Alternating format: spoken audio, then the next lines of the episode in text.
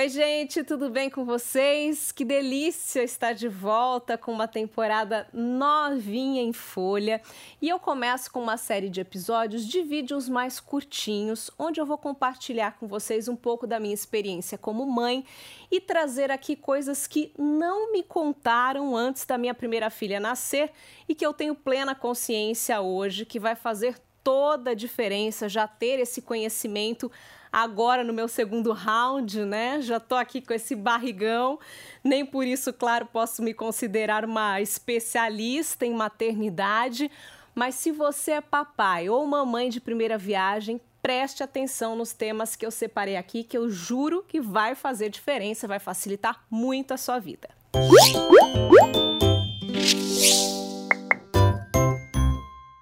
Episódio 1: O cocô. Não vai parar de me ouvir agora, não, porque achou o assunto desagradável. Eu sei que não é nada legal falar sobre cocô aqui, mas é necessário e importantíssimo. Aliás, no universo da maternidade tem muita coisa que a gente não gosta, mas tem que fazer e entender, né? Então, bem-vinda à maternidade real e bora entender de cocô. Bom, eu já cheguei a compartilhar aqui no início do nosso podcast um pouco da minha experiência com o meu primeiro cocô da minha filha, mas para quem não acompanhou, eu vou repetir. Estava eu no hospital, na maternidade, Letícia tinha acabado de nascer, primeiro dia de vida, estava com a enfermeira no quarto e a enfermeira que me alertou: olha, ela fez cocô, você quer trocar? E eu lá, mãe, claro, falei: lógico que eu não vou deixar uma outra pessoa trocar o primeiro cocô da minha filha. Fui lá trocar a fralda, primeira fralda que troquei na vida, e pensei comigo, né? Quanto de cocô um serzinho desse tamanho é capaz de fazer? E para minha surpresa, a resposta foi muito. A fralda estava lotada de cocô e quando eu fui trocar, ela continuou fazendo. Coloquei uma segunda fralda, ela encheu a segunda fralda e acredite se quiser, a terceira também. Foram três fraldas lotadas de cocô e o aspecto era muito assustador. Era muito escuro, era preto, pegajoso. Para mim aquilo não tinha cara de cocô e aquilo me assustou demais pensei comigo, o que está acontecendo? Será que minha filha está com algum problema? E a enfermeira notou ali, né, o meu nervosismo, virei para ela e perguntei: é, é normal isso? Tá tudo bem? Ela simplesmente respondeu: é normal, deu uma risadinha e foi embora. E eu fiquei com aquilo na cabeça: como assim é normal, né? Para mim foi tipo um porque sim. Claro, como toda mãe, fui lá e dei um Google, né? Primeiro cocô do bebê. O que, que eu descobri? Que realmente era um cocô diferente e que ele tinha um nome específico: mecônio. Mas o papel aqui do Pode Falar Mãe é principalmente não deixar que você acredite na primeira informação que você encontrar no Google, né, ou na internet. Então não vou ficar falando aqui sozinha não, vou trazer alguns depoimentos de quem entende, quem estudou de fato o assunto. Então a gente começa com a pediatra Daniela Otti Nunes, que vai explicar pra gente o que é o mecônio e como o cocô do bebê vai se transformando nos primeiros dias de vida. Mecônio é o nome dado às primeiras evacuações do bebê. São fezes de coloração verde escuro, quase próximo do preto, de consistência bem viscosa, pegajosa, às vezes aderida à pele do bebê e de difícil remoção pelos pais, e de odor quase imperceptível. Essas fezes recebem o nome de mecônio porque elas são o produto da deglutição do líquido amniótico pelo bebê durante todo o período da gestação.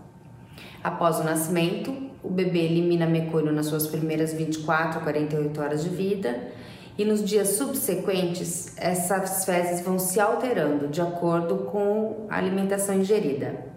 Então, por volta do seu terceiro, quarto dia de vida, no bebê que ingere leite materno, a gente vai perceber aí fezes de transição, onde a coloração é um pouquinho mais verde amarelada e a consistência é um pouco mais pastosa do que no início. Seguindo até o final da primeira semana de vida, com a amamentação já estabelecida, a gente espera que essas fezes estejam de consistência líquida, com presença de grumos e de coloração amarelo gema de ovo. Bom, me perdoe se depois desse vídeo você ficou com nojo aí da gema de ovo, mas quando o assunto é cocô de bebê, é importante a gente trazer algumas referências visuais. E aí já vai um alerta de mãe de segunda viagem. Você, papai, mamãe, vai se transformar em um analista de cocô. Até porque, gente, existe a tal da escala de Bristol. O que, que é essa escala? Quando você deixar o hospital, você vai ganhar a cadernetinha ali da criança, né? A caderneta é obrigatória, inclusive, fornecida pelo SUS, e nela tem várias informações importantes sobre o desenvolvimento infantil, tem a tabelinha ali onde você vai anotar todas as vacinas e tem essa tabela da escala de Bristol. O que, que é? Literalmente uma tabela com ilustrações de cada cocô, formato, aparência, cor e o que significa cada uma delas.